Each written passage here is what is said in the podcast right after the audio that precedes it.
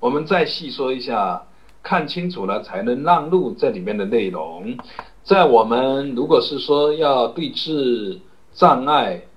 对峙我执、对峙连着的时候呢，我们呢到了一定的阶段，实际上你是不需要去看清楚是什么，你就感觉那边有一个东西在，隐约的知道说有有障碍，有一种气息，有一种躁机，你就只管放下，不要去管这里面的内容。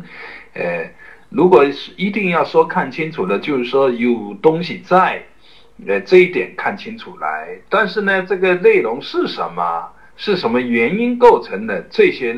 方面呢，就不要去看了，因为你为了去看清楚啊，就等于又被扯出去了，又被牵着鼻子走了，所以要不要看得清楚，它是在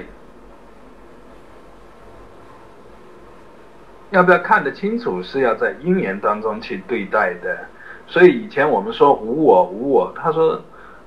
有的人说呢，就是要搞清楚什么是我，你才能够无我。哎，这个话呢是有道理的，但是你真正在用功的过程当中，不需要先立一个我，因为你立个我就多出一个动作，你感觉有不通畅，呃，只要有不通畅的感觉出现，你就应该知道这个不通畅的内容，无论它是什么。它都是因为有粘连，都是因为没有按因缘去对待，不是因缘对待因缘，就也没有把自己当因缘和合的，有一个坚硬的自我隐藏在这里头。所以无论是什么时候，如果是感觉到有障碍，立刻就放下，立刻就消融，这就叫当下承担。所以，当刻度细腻以后，你会发现，原来灵济中的创宗祖师灵济所说的，比如说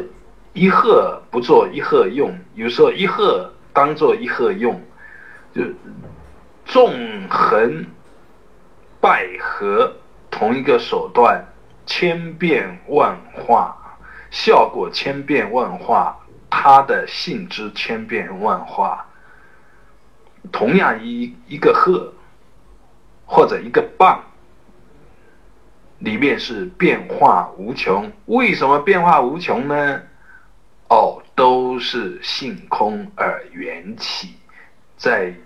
因缘当中的呈现，当然就是千变万化，无死法可执着，一切自在。